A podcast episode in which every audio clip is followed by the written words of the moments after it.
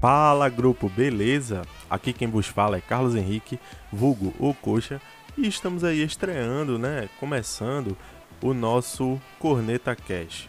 Bom, o Corneta Cash é um podcast onde você ficará muito bem informado sobre o mundo do futebol, tá? Mas vamos aproveitar que hoje é segunda-feira e dar um giro geral aí no que aconteceu da rodada do nosso Brasileirão, não é isso? Então, vem comigo. No sábado, houve um jogo muito importante aí para a parte de cima da tabela, e todos viram que o Urubu jantou o Galo. Agora, faço uma pergunta a vocês: é Galo mesmo ou é cavalo paraguaio?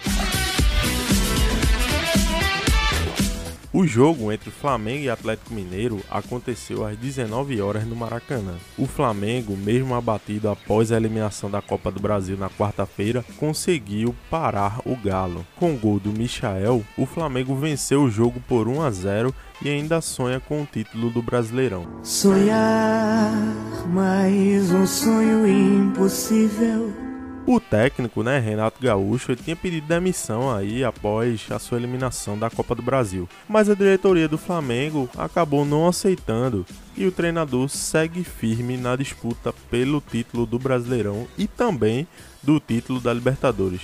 Libertadores que inclusive já está com data da final marcada. O Flamengo enfrentará o Palmeiras no dia 27 do 11, dia 27 de novembro, às 17 horas no estádio Centenário em Montevideo, no Uruguai. Pulando um pouco aí já para o domingo, aconteceram alguns jogos muito importantes para a parte de baixo da tabela, né? Da famosa luta contra o rebaixamento, ali o Z4, a briga para sair do Z4. E um desses jogos foi, foram Grêmio e Palmeiras. Esse jogo aconteceu aí na arena do Grêmio às 4 da tarde e o Grêmio, diante da sua torcida, perdeu pelo placar de 3 a 1. Os gols aí do, do Palmeiras foram marcados por Rafael Veiga, que fez dois, inclusive foi eleito o melhor jogador da partida, e depois o Breno Lopes fechou a conta. O gol do Grêmio foi do Diego Souza, que apesar de ter aberto o placar, tomou a virada e se complicou de vez na disputa pela permanência aí no Campeonato Brasileiro da Série A. Mas temos que falar agora as notícias, é, infelizmente, né? Temos que dar essas notícias que após o apito final, cenas lamentáveis aconteceram, né? A torcida do Grêmio acabou invadindo o campo e começaram um quebra-quebra e sobrou até para a cabine do VAR. É lamentável a gente ter que presenciar cenas como essas aí que só mancham o nome do futebol brasileiro. Eu espero sinceramente que a CBF tome todas as providências e punam todos esses culpados, né, para que a gente possa aí tentar amenizar toda essa situação e mostrar e mostrar, né, que o nosso futebol, o futebol brasileiro não é bagunçado do jeito embora pareça. Mas espero sinceramente que a CBF tome todas as providências aí e puna não só os culpados, mas puna também o Grêmio por permitir esse tipo de situação e essa falta, né, de segurança que não dão aos funcionários, a quem trabalha, jornalistas, entre outros funcionários que ali estão.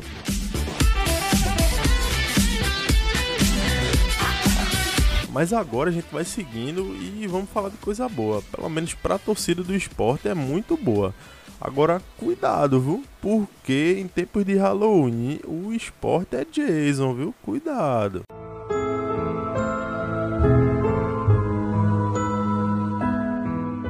O esporte aí enfrentou o Atlético Goianiense na Arena de Pernambuco às 8h30 da noite.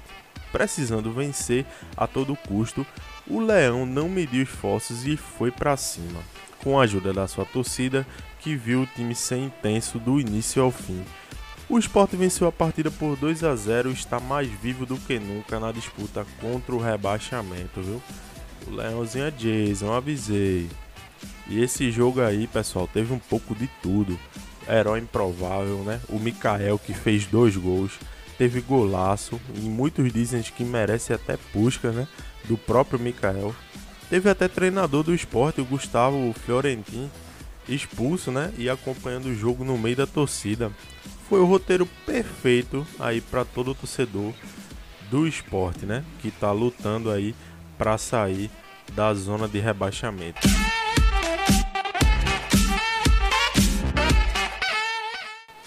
O esporte, que hoje é o 17 colocado com 30 pontos, está em busca aí, está tá mirando alcançar o Bahia, que é o primeiro time fora da zona de rebaixamento com 33 pontos, ou seja, 3 pontos, uma vitória de diferença. O Leão continua firme na briga para sair dessa desse Z4, né? E buscar a permanência de vez aí na Série A do Campeonato Brasileiro.